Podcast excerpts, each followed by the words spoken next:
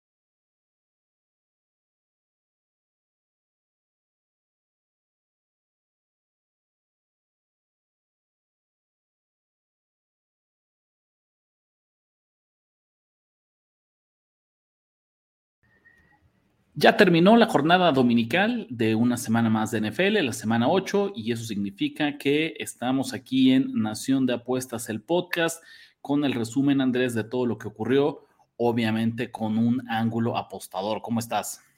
¿Qué tal, Ricardo de la Huerta? Me encanta estar en este podcast dominguero. Realmente ustedes lo están escuchando el lunes, pero además esta semana, renovado, motivado, con unos pesos más en la bolsa, Rich porque pues tuvimos un buen rendimiento en el video, pero además ya me pude borrar mis dos semanas negras que le llevaba, ya en el Fantasy me fue bien también, entonces bueno, ahí venimos de regreso. Y es el recordatorio de siempre para los apostadores que ninguna racha es para siempre, ni las mejores ni las peores. Entonces, la, la, lección, el aprendizaje número uno que tiene que hacer todo mundo, y no importa si lo repetimos 100 veces, porque 100 veces de importante, es disciplina y paciencia, Andrés, ¿no? Ni la mejor racha te debe cambiar la vida, ni la peor racha debe eh, arruinarte, arruinarte el banco. Exactamente. Por eso el orden, ¿no? Siempre.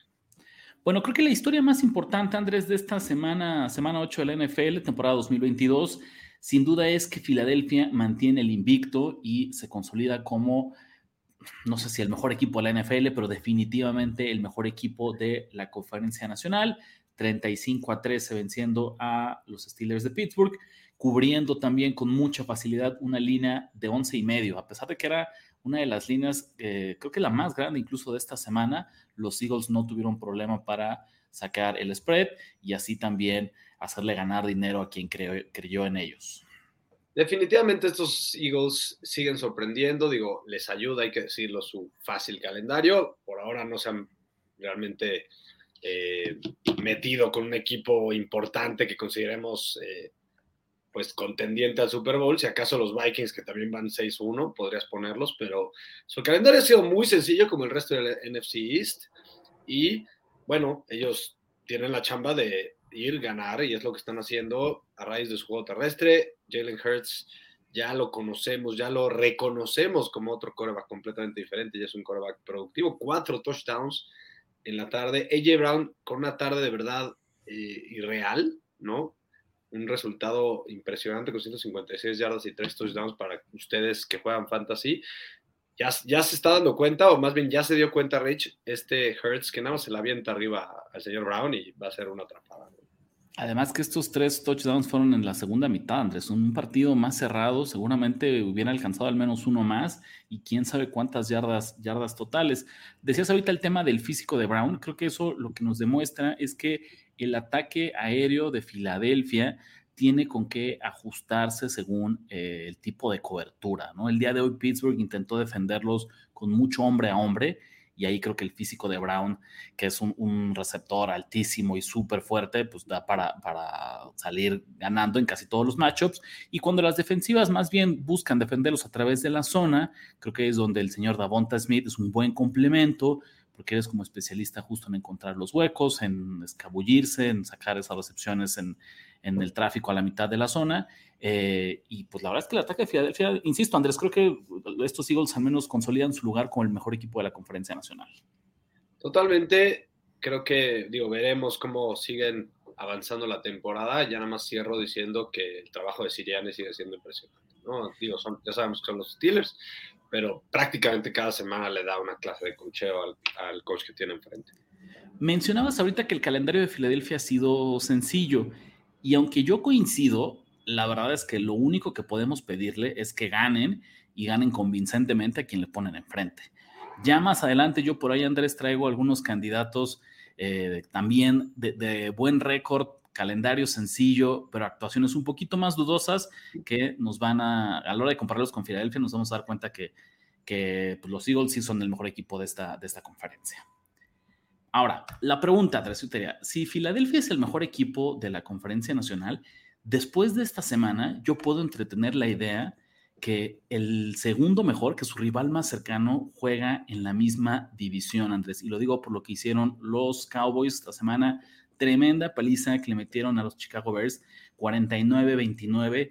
Otro favorito de más de un touchdown que no tuvo problemas para cubrir la línea. Cerró en menos nueve y medio. Y los Cowboys, Andrés, de principio a fin dominaron este partido. Anotaron touchdown en sus primeras cuatro posesiones. Después de eso, la realidad es que el partido estaba definido. Siguen además eh, haciendo leña del árbol caído con los Bears, con esa línea ofensiva, porque creo que podemos darnos cuenta que la línea defensiva de los Cowboys es una de las mejores de la NFL. Cuatro sacks en este partido, se me hizo hasta leve. Seguramente el over-under por ahí de sacks estaba en tres y medio, si no me equivoco, Rich. Entonces se fueron al over. Eh, impresionante, imponente presión del señor Micah Parsons y compañía. Eh, siempre tener un jugador como Micah Parsons en la línea defensiva ayuda a que los otros puedan tener muy buenos números, ¿no? Y bueno, la línea ofensiva de los Cowboys yo creo que está sorprendiendo, creo que está jugando mejor de lo que esperábamos al principio del año. Eh, Jerry was right, ¿no? Y Dak ya regresando a su, a su ritmo natural, yo creo que le tomó un partido, qué mejor que un rival menor para aplastar y para tomar la confianza. Mencionabas el tema de la línea ofensiva. No jugó Zeke Elliott y aún así este equipo promedió 6.9 yardas por acarreo. Nos demuestra, hay quien, quien lo dice o, quien lo piensa desde hace unas temporadas, que el mejor corredor que hay en los Cowboys no es Elliott, sino es el señor Tony Pollard. Pues la verdad hoy no, no habrá tema de, de polémica, pero definitivamente hay mucha profundidad en ese backfield y cuando no juega uno, cuando está lastimado, cuando está tocado, cuando lo que tú me digas, Andrés, cuando no está enrachado, definitivamente hay un cambio de piernas, ahí hay una alternativa en la posición de corredores que hacen a este equipo de los Cowboys. No sé si uno de los más peligrosos, Andrés, pero con esa defensiva, ¿no? Y ese ataque terrestre, creo que eh, pues sí o sí al menos puedes competir. Para mí, el único problema, Andrés, decías que Dak ha regresado un poquito a su nivel, es cierto, pero no ha sido exigido, ¿no? Segunda semana consecutiva en la que no se le pide al que gane el partido, Vamos a ver qué ocurre más adelante cuando estos Cowboys se vayan abajo al marcador, cuando necesiten una remontada, cuando necesiten que Prescott haga jugadas grandes. Por un lado, lo de que estoy de acuerdo. Yo no sé si Pollard debería ser el titular, pero lo que sí estoy seguro con todo el partidazo de Pollard es que se combinan bien esos dos corredores. Es, sí que es como el poderoso, el que saca las yardas difíciles, y Pollard es el explosivo. Te hace jugadas de 20, 30 yardas de una sentada, ¿no? O de una corrida, más bien. Y eh, por el otro lado, lo que dices de Dak, pues este no es mucha sorpresa, no es un hot take lo que dice Rich, porque pues Dak Prescott nunca ha tenido esa virtud de ser, pues de subir su nivel contra los rivales más difíciles. Por eso es que sí, estoy de acuerdo de ponerlo en tela de juicio. Creo que así va a continuar el resto de la temporada regular, porque Cowboys, como lo dije antes, toda la NFC tienen un calendario muy, muy sencillo y eh, pues contra los Bears, como dices, no fue exigido.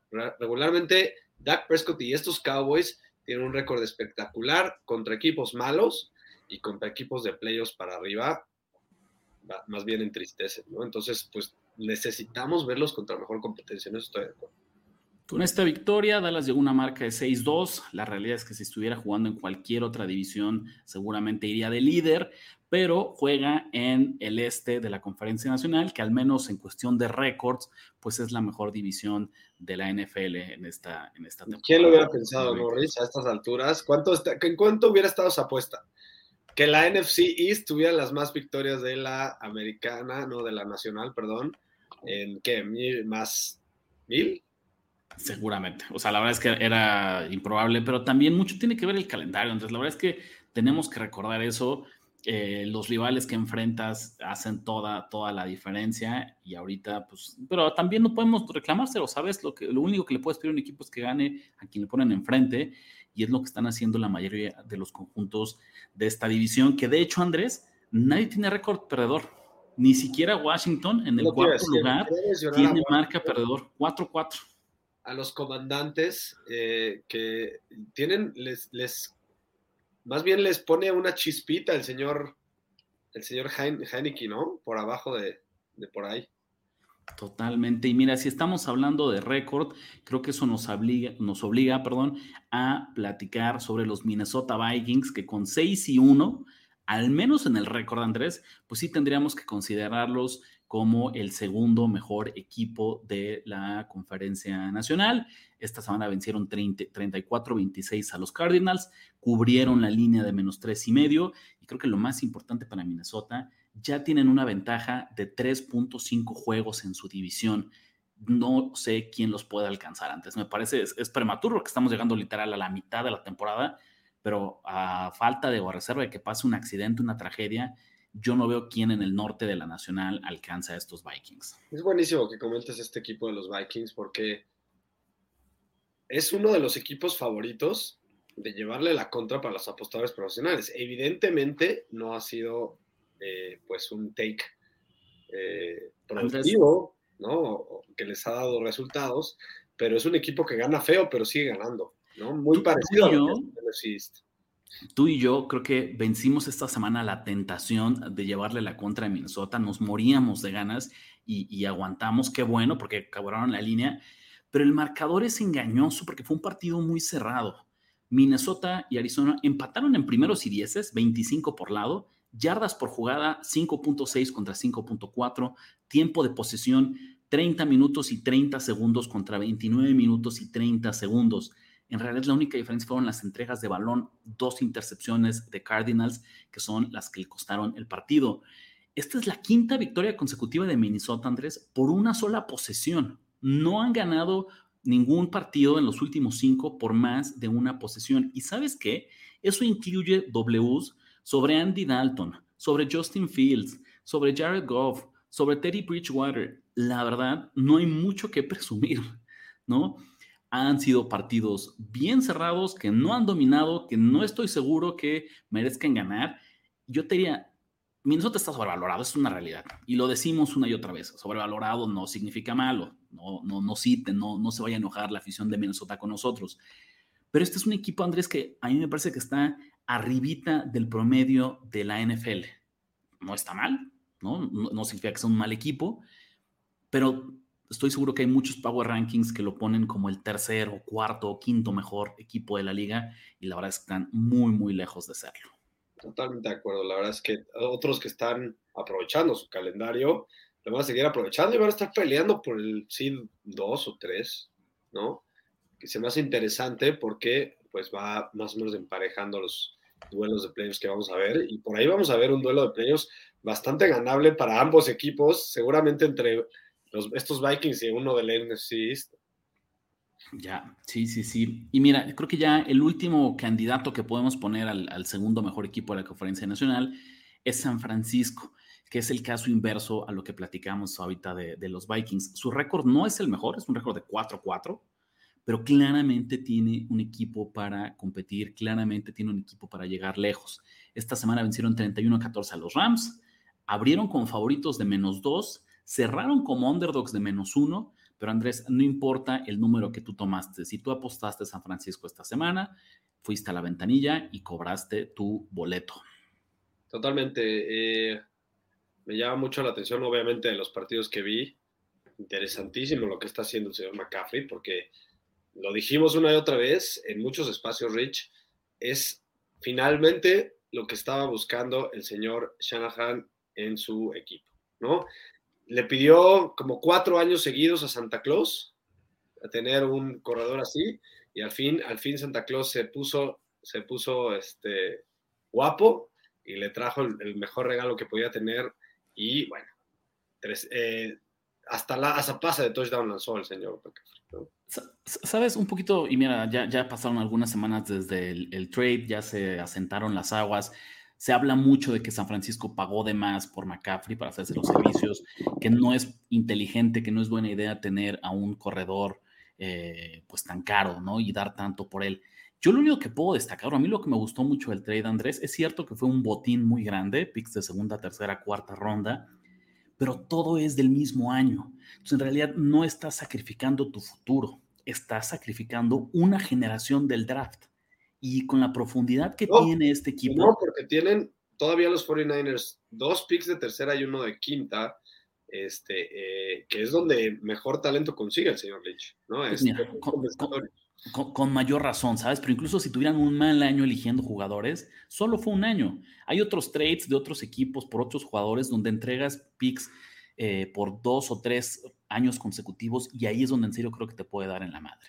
Pero bueno, regresando al tema ahorita de San Francisco, Andrés, la verdad es que habrá quien se sorprenda que los pongamos como contendientes con esta marca de 4-4, pero a mí lo que me gusta mucho, Andrés, es que además San Francisco está teniendo estos resultados todavía con muchísimas lesiones, tanto a la ofensiva como a la defensiva.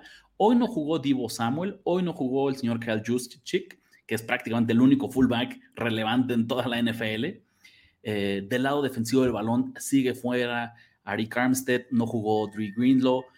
Este es un equipo que en serio cuando esté sano, Andrés, o si llega a estar sano, que se cuiden porque me parece que sí puede competir ofensiva y defensivamente con quien le pongan enfrente. Totalmente no me gustó en particular cómo arrancó el partido la defensiva. Después, más bien la ofensiva tomó el control de este partido, Rich, y cansó poco a poco la defensiva de los Rams e, y al mismo tiempo hizo que la eh, defensiva de los 49 estuviera descansada y pudiera generar una presión importante a los Rams y a Stafford con una línea ofensiva que es de las peores de la NFL y me sorprendió cómo se vio en el último, en el primer, perdón, y segundo cuarto. Después Shanahan ajustó, raro para él, con todas sus necedades, ajustó muchísimo en el segundo tiempo y también Demeco Ryans empezó a hacer más blitzes. Los equipos especiales se pusieron, se pusieron las pilas y no hubo drops. Eso es importantísimo porque ha, ha sido un problema fuerte durante los 49ers y tampoco hubo castigos para dispararse en el pie como suelen hacer los 49ers. Bueno, pues por ahí creo que ya hicimos un repaso de, la mayoría de los contendientes de la conferencia nacional. En la conferencia americana, Baltimore ganó y cubrió, pero jugó desde el jueves, entonces no profundizamos mucho en ellos. Los Chiefs descansaron y los Bills, Andrés, están arriba ahorita en el último cuarto, 27 a 17, con 5 minutos en el reloj. Eh, a menos de que suceda una tragedia, algo, una super sorpresa, me parece que Buffalo va a quedarse con la victoria. Eh, y se consolida, pues yo creo, como el mejor equipo de, la conferencia americana. Fíjate que están, siento que están dejando vivos coleando a los, a los Packers porque están a 10. Ahorita están, si no me equivoco, está cubriendo la línea los Packers. Es lo que te iba a decir, aunque yo creo que no hay tanto drama, no hay tanto, tanto suspenso en quién va a ganar el partido. La línea ahorita está para cualquiera porque incluso cerró en 10 y medio. Entonces, o, en 10 y medio y llegó a estar en 9 y medio también, ¿no? En algún momento. Entonces, ahorita está, está para cualquiera. Por ahí, sin importar, insisto, es lo bonito de las apuestas. Hay veces que el, partido pareciera que no importa mucho, pero ahorita está para cualquiera. Y además, hasta las altas y bajas estaban en 47, van 44, Andrés. Entonces, cualquiera con boleto, yo creo que está ahorita tenso viendo estos últimos cinco minutos del partido entre Bills entre Bills y Packers. Oye, ¿no te da la sensación, Rich, de que a los Bills les importan los apostadores y los del fantasy? Porque, o sea, siguen lanzando el balón como si fueran perdiendo. Es que, ¿sabes qué pasa? Este es un equipo que está construido, está diseñado para cubrir spreads grandes. O sea, si gana, va a ganar con spreads grandes porque lanza el balón, porque el ataque terrestre nunca es su prioridad. Entonces, nunca te sientes eh, preocupado porque sabes que en un abrir y cerrar de ojos, Buffalo te puede anotar puede anotar siete puntos. Josh Allen está teniendo una temporada la mejor de su carrera profesional, seguramente en la conversación para el MVP, y es justo porque por brazo, por tierra, donde quieras, te distraes un segundo, te paras al baño, te paras a servirte algo, Andrés, y cuando regresa a los Bills, pasaron de estar en su yarda 20 en primera y gol. Totalmente. Este equipo de los Bills sí es, además de estos pocos que nos encontramos durante los años, hay pocos de este tipo de equipos que lo vemos número uno, número dos o número tres en DVOA, número uno a número tres en DVOA defensivo, número uno a número tres en yardas por jugada, número uno a número tres en yardas por jugada permitidas. O sea, no tienen de verdad huecos. Tú ya lo dijiste, el único hueco que podríamos decir que, tienen es el juego terrestre, que podría ser que les esté haciendo sufrir en playoffs, ¿no? Ya, porque luego en playoffs si vas ganando, pues no te conviene estar pasando el balón. Ya le ha, ya le ha eh, dado factura este tema, y, pero ellos deciden seguir con este estilo pasador y a ver si ahora no les cuesta. ¿Sabes cuál, cuál va a ser el problema, Andrés? Que por muy bueno que sea Búfalo, pues esto no deja de ser la NFL y no puedes ganar los partidos por más de 10 puntos todas las semanas. Conforme pasen las semanas. Y por tener un buen DVOA, ¿no? No, exacto, ¿no? Entonces, conforme pasen las semanas, se va a hacer muy caro respaldar a los Bills porque los casinos nos van a poner líneas ridículas, que nadie va a poner en tela de juicio que Búfalo es el mejor equipo. Pero una cosa es ganar, ganar por 3, ganar por 7 y otra tener que ganar por 14 puntos todas las semanas para cubrir la línea. ¿no? Entonces, por ahí tengan mucho cuidado, eh, porque si todo fuera tan sencillo como lo que nos dicen las estadísticas, pues ya ni jugamos el resto de la temporada, coronamos a Búfalo la próxima semana, que cubran todos sus spreads de aquí a febrero y listo, nos vamos al siguiente, al siguiente año, ¿no? Venga, pues de ahí en fuera creo que el resultado más destacado, Andrés, otro que vale la pena que, toquemos al menos por encimita, fueron eh, los Patriots, vencieron 22 a 17 a los Jets, cubrieron la línea de menos 3. Y creo que es importante, Andrés, porque qué, clase de clientazos son estos Jets de New England, de Bill Belichick. Fue la victoria decimotercera, la número 13 consecutiva de Patriots sobre Jets, Andrés, y pensamos que juegan dos veces al año porque tiene un ratote. O sea, ¿cuándo fue la última vez que estos Jets lograron vencer a los Patriots? Estoy casi seguro, Andrés, que fue en las épocas de Rex Ryan. Así te lo digo todo. Totalmente. Eh, es curioso porque odia tanto Bill Belichick a estos, eh, a estos Jets y conté que estaban haciendo un buen trabajo los Jets, yo creo que es más que obvio y ya lo tenemos que decir porque por varias semanas nadie lo había dicho, que su gran, gran debilidad y su algo que les va a limitar el buen futuro es Zach Wilson, que está, lo están tratando de esconder y en este tipo de partidos, cuando lo tratan de sacar a que les gane el partido, pues es cuando falla, ¿no? Es un cuate que siento, Rich, que tiene este tipo de mentalidad, tipo Drew Locke, tipo en primer lugar siento que ellos mismos sienten que son mejores de lo que son y por lo mismo le llaman entre comillas hero ball que quieren hacer todas las jugadas en todos los momentos en vez de que en algunas a lo mejor podrían lanzar el balón para afuera o aceptar el sack entonces siempre tratan de hacer la jugada y es cuando pierden el juego Andrés eh, los Jets iban 10 a 3 ganando 10 a 3 faltando un minuto y 13 en la primera mitad yo te digo y por lo que mencionas a partir de ahí sabes qué tenías que haber hecho correr el balón todo el resto del partido, que Wilson no lanzara un solo pase y así tal vez ibas a tener una oportunidad de ganarlo. La realidad es que él le regala el partido a los Patriots. No me atrevo a decir que, que New England tuvo un excelente partido. Mac Jones todavía se vio con, algunas dudas, no, no se vio convincente, pero Wilson hizo todo lo que pudo para eh, regalarle el partido a estos Patriots, ¿no? Ya vos, ¿no? ¿Vos? Eh, sí, dos, tres intercepciones, no, no, no, tres intercepciones que, bueno, caray, fueron así regalos a la defensiva de, New England. Es bien curioso porque siempre que hablamos de rachas de Bill Belichick, la mayoría, la gente les pone un asterisco porque dice que son rachas que se consiguieron con Tom Brady. Bueno, pues esta de los Jets, de 13 victorias consecutivas, creo que esta sí es la excepción, Andrés, porque no importa quién sea su quarterback, eh, Belichick se ha encargado de ganarle eh, el partido a sus vecinos de Nueva York. No es como que han tenido muchos buenos corebacks, pero sí. No, pues sí. Por ahí también los Titans vencieron 17 a 10 a los Texans, simplemente lo mencionamos porque se afianzan como líderes del sur de la conferencia americana. La verdad es que creo que nada que destacar. Eh, si al inicio hablábamos que el East, la NFC East es una de las divisiones más fuertes, pues creo que el sur de la americana puede ser una de las más débiles, Andrés. Oye, y para despedirnos de esta sección de resumen de NFL, quiero, voy a estrenar una nueva sección, Andrés, ¿no? Le voy a llamar Lo que lloramos los apostadores. ¿Qué vamos a hacer en esta sección? Voy a escoger el partido, la línea, la situación más dramática que hubo en el mundo de las apuestas.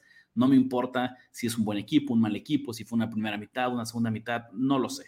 Pero una de estas situaciones en las que los dioses de las apuestas verdaderamente se ponen a jugar con nosotros.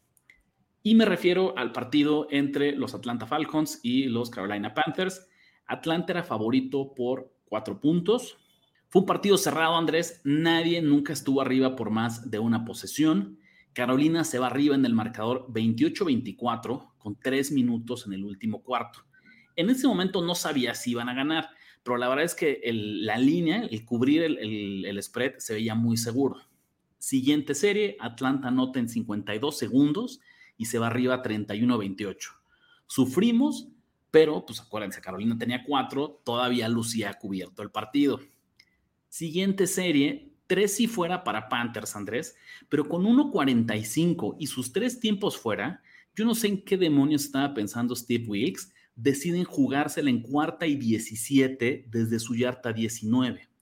Obviamente no lo consiguen, le regalan un gol de campo a Atlanta y con 36 segundos en el reloj se van arriba por 6 y cubren en el spread. En ese momento yo creo que todos los que traían boletos de Panthers más 4 ya estaban haciendo el berrinche de su vida, ya se tiraban a llorar, ¿no? Como cuando rompías tu boleto antes de que acabara el partido, ¿no? Exacto, es lo, es lo bonito de que ahorita las apuestas están digitales, Andrés, porque yo creo que antes del coraje, más de uno si hubiera ya roto el boleto, lo hubiera aventado, lo hubiera, lo hubiera perdido. Entonces te digo, con 36 segundos, Atlanta se arriba por 6, inmerecidamente, pero parecía que sacaban el spread. Bueno, pues con 12 segundos, PJ Walker conecta un touchdown, un pase de touchdown de 62 yardas a DJ Moore, para ganar el partido. Espectacular, Pero, pero, otra vez, Andrés, qué idiotez del señor Moore, porque se quita el casco a la hora de realizar el festejo, lo penalizan con 15 yardas y eso lo que hacía un punto extra de trámite lo convierte en un punto extra de 48 yardas que falla el pateador de Carolina, Eddie Piñeiro. Para no aburrirlos, para no alargarnos todavía mucho más, el partido se va a tiempo extra. Piñeiro tiene la oportunidad de redimirse, pero vuelve a fallar. Y finalmente Atlanta sí saca el partido, pero no cubre la línea de más cuatro. Entonces, en un partido que seguramente si no apostaste no tenías por qué ver, no te enteraste que existía, no hubieras revisado, para los apostadores fue, no sé si el partido de la semana, Andrés, pero muy cerca de, de ser. Oye, Rich, pero dentro de todo, tú personalmente cobraste, ¿no?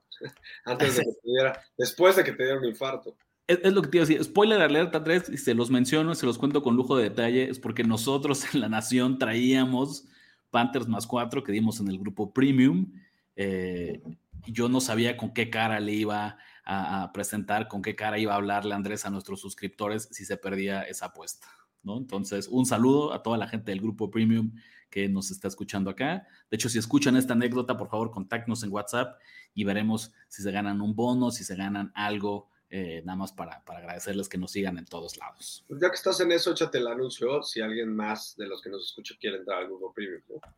Totalmente, nada más mándenos un correo a nacionapuestas.gmail.com, díganos de qué país nos escriben y les respondemos casi casi de inmediato con los requisitos.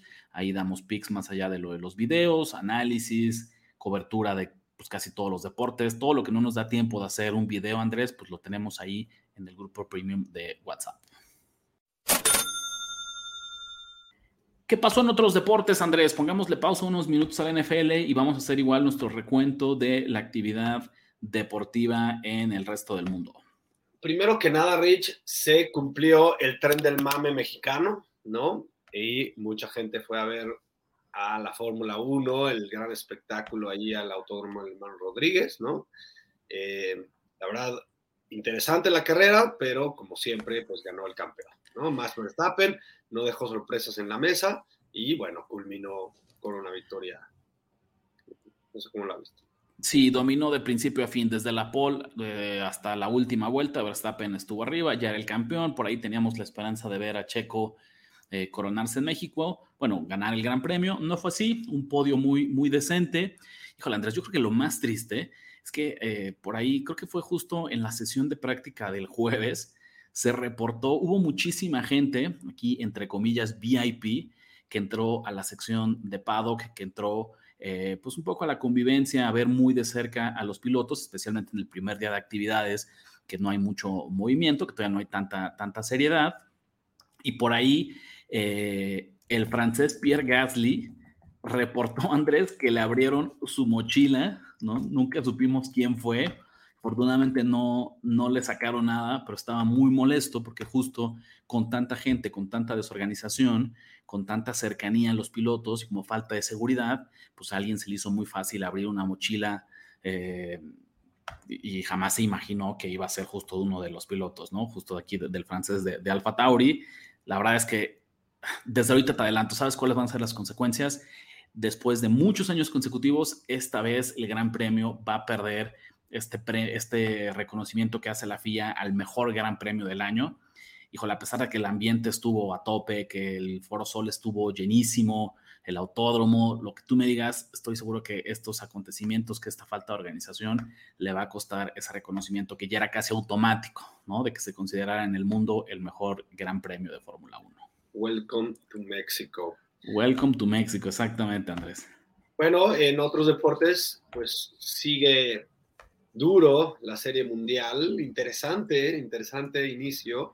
Eh, ganó el primer partido de manera espectacular el equipo de los Phillies. Por ahí Ricardo de la Huerta lo traía en un billetito. Felicidades. Eh, porque además pagó positivo. Me encantó ese partido. Iban ganando los Astros por 5-0. Remontaron, se fueron a extra innings y por ahí con batazos oportunos los Phillies se fueron arriba y lo cerraron la baja. Houston, importantísimo este partido que saquen los Phillies porque Acuérdate que Rich, que el formato es 2-3-2, entonces se van a jugar tres en casa con uno ya ganado. Si es que ganan todos los locales, todos los de local, pues pueden coronarse, ¿no? Los Phillies. Se ve complicado porque los Astros tienen un equipazo. Dentro de los números de los protagonistas, pues Harper todavía no ha brillado como tal. Dos hits en ocho turnos. En el primer partido, qué partidazo, señor, del señor Tucker de los Astros. Cinco eh, cinco turnos, tres hits, cuatro RBI. Y en el segundo, el que brilló fue Altuve, el enano, le dicen por ahí, eh, con tres hits en cuatro turnos, ¿no, Rich? Por ahí, Andrés, a ver, para el partido 3 por Houston va, va a salir a la lomita Lance McCullers Jr., por los Phillies Noah Syndergaard. Houston es favorito en una cuota de menos 135, Phillies más o menos en más 115 de entrada, ¿te animarías por ahí? ¿Ves valor en algún lado? Un análisis así express. Es cierto lo que decías, ¿no? Creo que en el papel la novena de los Astros es superior, pero también es un buen resultado de Filadelfia llegar 1-1 al partido 3, llegar 1-1 a los partidos de casa. Jamás pensaron que iban a barrer a Houston en Houston. el simple hecho que hayan podido robarse una victoria, creo que ellos eh, están más que satisfechos si hubieran firmado este resultado de llegar empatados al, al juego 3 desde el inicio de la serie.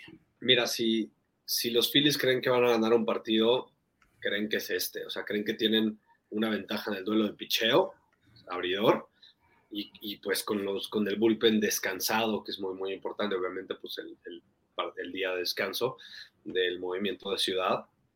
Entonces yo creo que va a salir a tope el, eh, la motivación, el esfuerzo por parte de los Phillies a mí, me gustan las altas. Yo, yo veo difícil que un, que un partido no se hagan altas en toda esta serie. La verdad, yo sé que el partido no se hicieron las altas, pero fácilmente se pudieron haber hecho, ¿no? Digo, 5-2 se quedó. Déjame ver cuánto fue el, el, total, porque igual y sí se hicieron, ¿no? Para este partido 3 las altas están en 8, como que ahí ya se nota que no tenemos a los 6 al, al, pitcher número 1 de cada sí, escuadra. Se hicieron las altas en ambos. Exactamente, pero partido 1 y 2 con, se, hicieron, se hicieron las altas. Ahora la expectativa es que haya un poquito más de ofensiva, se la ponen un poco más difícil a los bateadores, pero coincido contigo, Andrés, creo que creo que, que, las altas puede ser un buen recurso para el resto de la serie mundial. En precios actualizados, ¿no? Si todavía quieren apostarle al ganador sin preocuparse de cuántos partidos o partido a partido. Houston sigue siendo, no diría que un claro, bueno, que un, un contundente favorito, pero sí claro, sí, sí indiscutible. Menos 182 para ganar la serie. Filadelfia en más 140 eh, pues yo vería cierto valor en los Astros, ¿no, Andrés? Sé que no nos gusta, en partido a partido no solemos respaldar momios de más de menos 160, digamos, pero un menos 180 pensando que son el mejor equipo eh, y que todavía sería, pareciera como la, jugada lógica, no lo descartaría. No estoy diciendo que corran a meterlo, pero vamos a ver qué dice nuestro especialista en béisbol, Andrés Ornelas. Si tengo una inclinación, sí serían los Astros. Yo creo que los Astros van a ganar la Serie Mundial entonces es fácil pensar que se van a robar el primero, en donde se siente al menos que tienen el, la ventaja los files de picheo, pero no creo. La verdad, yo creo que no de A mí no me gustó todo el año, con todo que tuvo números muy buenos. Todas sus estadísticas, estadísticas avanzadas fueron bastante malas, Rich, ya sabes. Y de hecho, me bajó mucha lana el señor Noah, pero, eh, pero sí, la verdad, no. Yo creo que se lo van a agarrar a palos, sinceramente. No tiene experiencia de serie mundial. No, totalmente. Por ahí, Andrés, otros deportes que se está definiendo ya el campeón en la Liga MX. Se está jugando ya el minuto 75 del partido de vuelta de la final. Pachuca gana 3-1. Eso le sumamos a un 5-1 eh, del juego de ida, un eh, global de 8-2. La verdad es que esto ya está más que definido. Lo más curioso, Andrés, es que en la ida, y para que vean que también nosotros reconocemos, por muy fans que somos de las estadísticas avanzadas, pues no cuentan la historia, ¿no? No, no se definen los partidos simplemente por, por las estadísticas. Pachuca ganó 5-1, Andrés, pero el duelo de goles esperados lo venció el Toluca 2.2 a 0.5. Así te la pongo.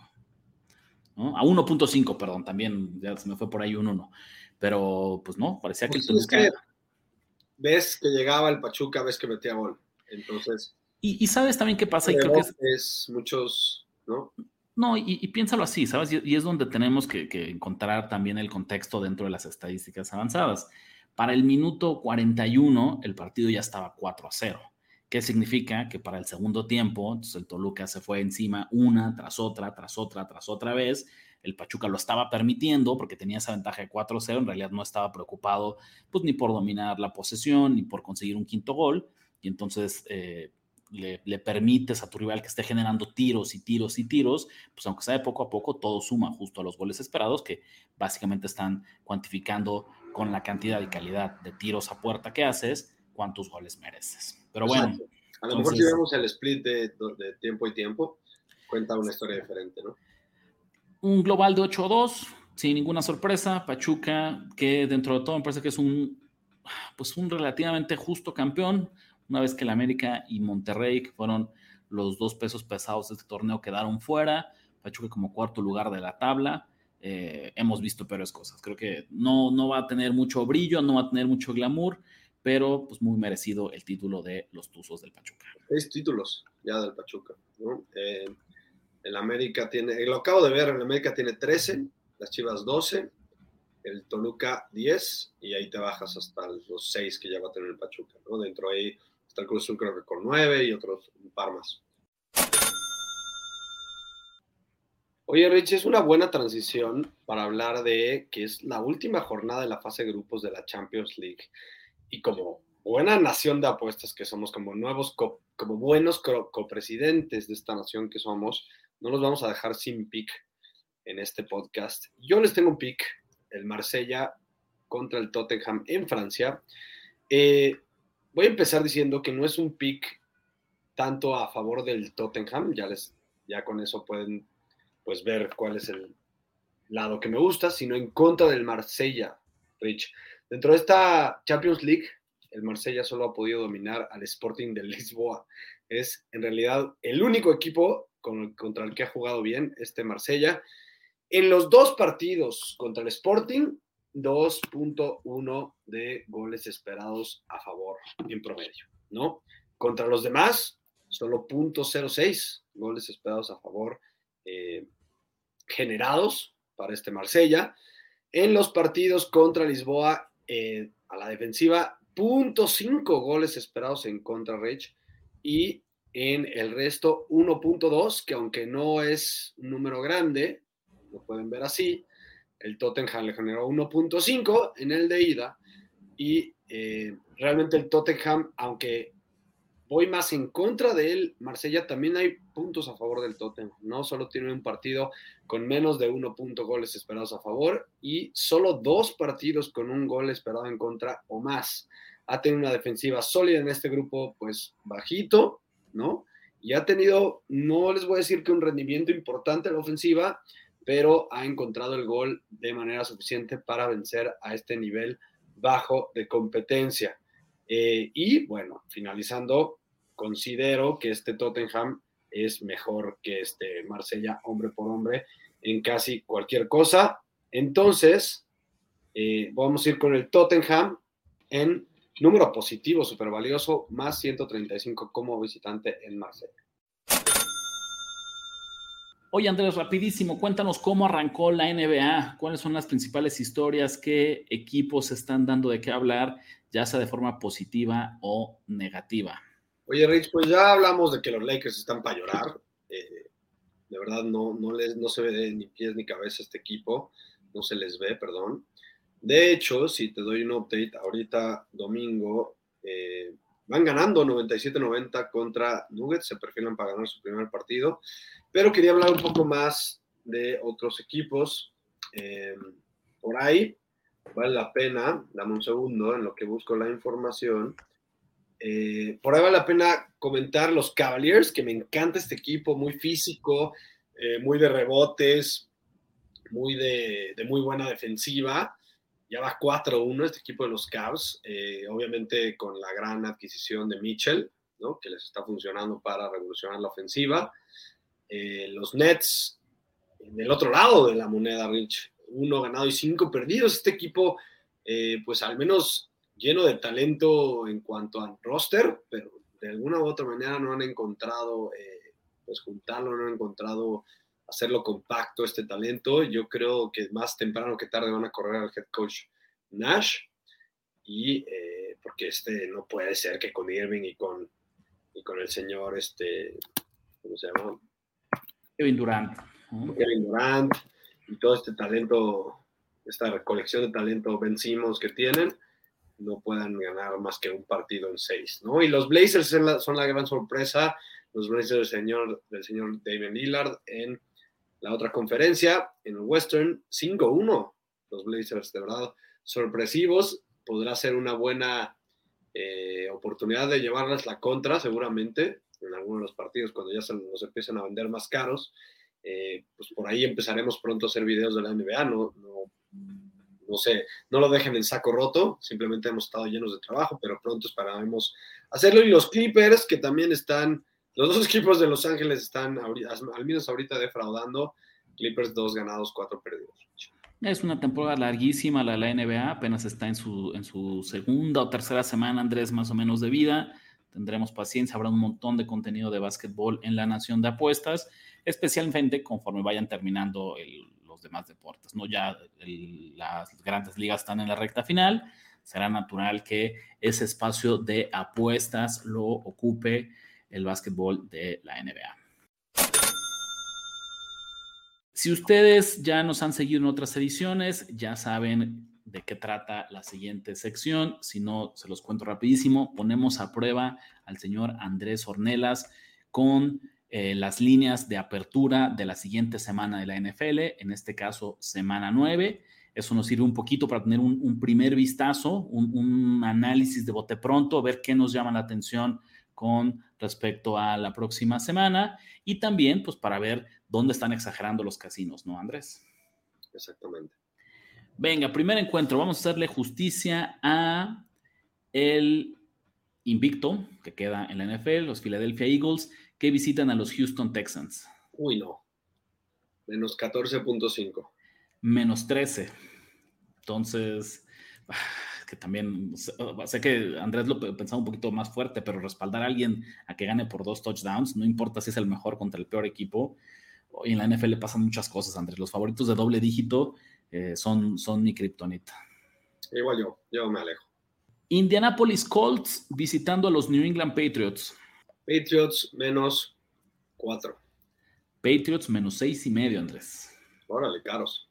bastante, bastante caros. Puede ser que me, me decante por los Colts, ¿eh? Sí, ¿crees que por ahí podría haber un poquito de, un Pues poquito así de de valor? pronto me falta meterme más los números, pero me suena, me suena que podría haber valor ahí. Lo- digo, me asusta, ya sabes, la típica tendencia de que Bill Belichick domina a los quarterbacks novatos y inexperimentados, pero pues son muchos puntos para esos patriotas. Minnesota Vikings frente a los Washington Commanders en En- Washington. En Washington. Mm, Vikings menos cuatro y medio. Vikings menos 3. Y esta es la primera línea de trampa que yo identifico para esta semana 9, ¿no? ¿Por qué demonios si los Super Vikings, con el segundo mejor récord de la conferencia nacional, que ya decíamos líderes divisionales, que están que no quieren a nadie, enfrentan a unos Commanders que son sotaneros de su división, que van con su coreback suplente, lo que tú quieras, solo son tres puntos de diferencia. Lo que me da coraje, Andrés, es que Washington haya ganado el día de hoy 17-16 a los Colts, porque si hubiera perdido ese partido, así fuera por un punto, esta línea la tendríamos ahora sí en lo que tú mencionas, tres y medio o cuatro. Y ahí sí sería una jugada casi casi automática e inmediata para sacar lo mejor de la línea. Pero sabemos que siempre las líneas, sobre todo en domingo en la noche, lunes en la mañana, son resultado mucho de la sobrereacción del mercado. Y pues como ganó Washington, le guardan un poquito de respeto y se queda en tres esta línea. Los Ángeles Chargers visitando a los Atlanta Falcons. Chargers después del bye. Los Falcons vienen de ganar a penitas. Híjole. Chargers menos tres y medio. Chargers menos 3. Al inicio de la temporada hubiera sonado como un regalo esta línea, pero la verdad es que Chargers no ha hecho más que decepcionarnos semana tras semana tras semana. Yo personalmente eh, ya les perdí mucha fe. Mira que yo les tenía un montón de, esperanzas para este 2022 y creo que eso se ve reflejado en una línea que, que, aunque parezca sencilla, no me sentiría cómodo de tomar de inmediato. Pues eh, los Chargers son los Chargers. Seattle Seahawks visitando a los Arizona Cardinals. Seahawks menos dos y medio. Seahawks más dos y medio, Andrés. Otra línea de trampa, Otra línea de trampa, sí, sin duda. ¿no? La típica. ¿Por qué si eh, tenemos a los Seahawks líderes divisionales, ¿no? Que vienen de ganar y van a visitar a los Cardinals, que son el peor lugar de la división? ¿Por qué salen como underdogs? Y ojo, que esta línea incluso estaba en 3, ¿eh? abrió en, en Seattle más 3, ya rapidísimo se, se, fue ese número y está en dos y medio, pero pues Seattle sigue siendo el, el underdog, en teoría. Abrió en más tres y se bajó a dos y medio instantáneo porque ahí es cuando le pegan los apostadores profesionales antes, no, no hay duda alguna. Los Ángeles Rams frente a Tampa Bay. Híjole, qué buen partido y qué difícil línea de pronosticar. En Tampa, eh, Tampa menos dos. Tampa menos dos y medio. Y sí, creo que esto lo que nos dice es que pues, en un campo neutral eh, son iguales. Son iguales, ¿no? Al menos desde la óptica. No me suena una declaración descabellada. ¿no? Dos equipos que llegaban con muchas aspiraciones esta temporada, que se han quedado cortos en, en, su rendimiento, pero que todavía están a una racha de 3, 4 victorias de meterse otra vez en la conversación para los playoffs. Tennessee Titans visitando a los Kansas City Chiefs. Chiefs menos 5 y medio. Chiefs menos 11. No, bueno. ¿No? Otra vez, las líneas de trampa, está llena de líneas de trampa esta, esta semana 9, ¿no? Sí. Porque si Tennessee también es un digno líder divisional, cinco ganados y dos perdidos, lo ponen como underdog de doble dígito. Oye, Rich, a ver si no tengo, bueno, tú corrígeme más bien. Eh, ¿El señor Reed es bueno después del bye? ¿O? Sí, es, es, uno, es uno de los mejores. No tengo ahorita el dato exacto, hay que, hay que desempolvarlo para el video análisis del miércoles, pero es reconocidísima su excelente marca de Andy Reid. Eh, cuando tiene más de, me parece que son ocho, o no me acuerdo si es entre ocho y diez días de descanso. Algo así tenía en mi memoria. Además, yo creo que esta línea también nos dice que Ryan Tannehill lo más probable es que se pierda otro partido. Eh, y entonces, pues con, Malik Willis eso se ve difícil. Y una más que yo, yo te plantearía, en la semana 2, Tennessee fue de visitante a Buffalo y era underdog de 10 puntos. Entonces, pues entre semana 2 y semana 8, en este no, no sobre reaccionar, la verdad es que todavía hay muchas cosas en común. ¿Qué me dice esta línea? Que Bills y Chiefs son equipos comparables. aunque a primera vista nos debería, nos sorprende que le den tantos puntos a, a Kansas, creo que está muy justificado que haya esta diferencia entre ambos equipos. Ya lo saben, empezamos con NFL, cerramos con NFL, previa de Monday Night Football. Cincinnati Bengals visitan a los Cleveland Browns para ponerle fin a la semana 8 de la temporada 2022 de la NFL. Una línea de menos 3, Andrés, altas y bajas de 45. Por ahí destacar, el partido abrió en 3 y medio, llegó a tocar 4 y después ha vuelto a bajar hasta eh, el spread actual de Cincinnati favorito por 3. ¿Qué te gusta en este partido, Andrés? Híjole, me cuesta trabajo porque sé que hay dinero apostador profesional del lado de los Browns y por eso fue que realmente se movió la línea, también por la, baja del señor Jamar Chase, no es ambas combinaciones, pero 58% del de los tickets están con los Bengals, 53% del dinero con los Browns, pero la verdad es que no me convence. Hay ciertos partidos en los que los apostadores profesionales simplemente van casi casi con el underdog ciegamente. Yo sí creo que estos Bengals están eh, tomando el ritmo que merecen. Yo sí creo que esta línea ofensiva al fin cuajó como debía haber cuajado, como lo, que pensaron estos directivos de los Bengals en la temporada muerta. Eh, y el señor Burrow ya podemos decir que tiene ritmo, ya podemos decir que es el mismo señor Burrow del año pasado, el mismo Joe Cool del año pasado híjole, no, no tengo realmente una inclinación fuerte. Me inclinaría a los Bengals, pero por lo mismo que sé que hay demasiado dinero apostado profesional de los Browns, mejor me alejo, Rich. No sé tú tengas una manera mejor de leerlo que yo. La lectura fue muy similar, nomás que yo sí me voy a animar, Andrés, si me voy a alinear con los profesionales. A mí denme a Cleveland más tres. Uno, la lesión de Chase sí pesa, creo que es su mejor arma ofensiva y es eh, un, momento perfecto, le cae como anillo al dedo a los Browns, que parece que no juega Denzel Ward, que sería su, esquinero titular, entonces no tienen de, qué preocuparse. Por ahí, si me preguntas cuál es como el único punto débil, relativamente débil de la defensiva de Cincinnati, pues creo que es su defensa contra la carrera. Y eso luce muy mal cuando del otro lado vas a tener al señor Nick Chubb, que es uno de los mejores eh, de los mejores corredores de la liga. Es un muy mal spot para Cincinnati. Cleveland se está jugando prácticamente la temporada. Creo que ya no les alcanza eh, una, una derrota más. El público va a estar a tope, ¿no? Respaldando este equipo que con 2 y 5 es ahora o nunca si quieren tener al menos alguna ilusión de competir en este, en este 2022, Andrés. Eh, entonces yo sí me tomo a los Browns. Siempre hablamos como de esta analogía de las bienes raíces, que en las apuestas, todas las apuestas, pero específicamente en NFL, tienes que comprar barato y vender caro. Y creo que esta es semana para vender a los Bengals. Finalmente, ¿no? Ya volteas a ver y en los programas de análisis, la opinión popular, tus amigos que eh, siguen la NFL, los programas de periodistas así deportivos que no apuestan, todo el mundo dice, ay, es que qué bien se está viendo Cincinnati, es que finalmente ya cuajó todo, es que ahora sí este equipo está listo para despegar y tener eh, un cierre de temporada de ensueño. Esa es una señal de que es momento de venderlos, al menos por una, una semana. Entonces creo que yo me iría con el underdog Andrés, pero eso sí, tres es el límite, dos y medio, pero ni de chiste. Sí, acuérdense que con la reserva de que desafortunadamente pues les tenemos que dar el pronóstico este domingo para el partido del lunes, que ustedes lo están escuchando el lunes, pero pues no pudimos tomar lo mejor del número, obviamente lo ideal hubiera sido tomarlo en tres y medio, cuatro, sin embargo a Rich, bueno, todavía le gusta con el 3, Con esto nos despedimos, Andrés. Una semana más de podcast en Nación de Apuestas, resumen de NFL semana 8, final de Liga MX, Serie Mundial en Grandes Ligas, inicio de NBA etcétera, etcétera, etcétera. No se olviden de suscribirse donde quiera que escuchen este podcast, de calificarlo si la plataforma de podcast que, ustedes consumen se los permite.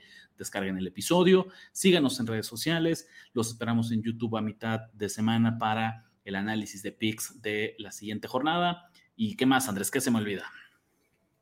Bueno, ya les dimos el anuncio del grupo Premium. Eh, listo, yo creo que es suficiente el canal de YouTube es importante que vayan y lo exploren de principio a fin. sobre todo si todos son nuevos en las apuestas, tenemos buenos videos de escuelita para que aprendan de apuestas desde cero. Ya lo saben, la nación ha hablado. Nación ha hablado. Ya escuchaste los picks que pagan en grande y engruesan tu cuenta. Ahora recomiéndanos, comenta en nuestras redes y haznos crecer como tus ganancias. Nación. Nación de apuestas. Nación de apuestas. Conducción. Ricardo de la Huerta Ricardo de la Huerta y Andrés Ornelas. y Andrés Ornelas. Producción y voz en off, Antonio Semperi. Antonio Semperi. Un podcast de finísimos.com.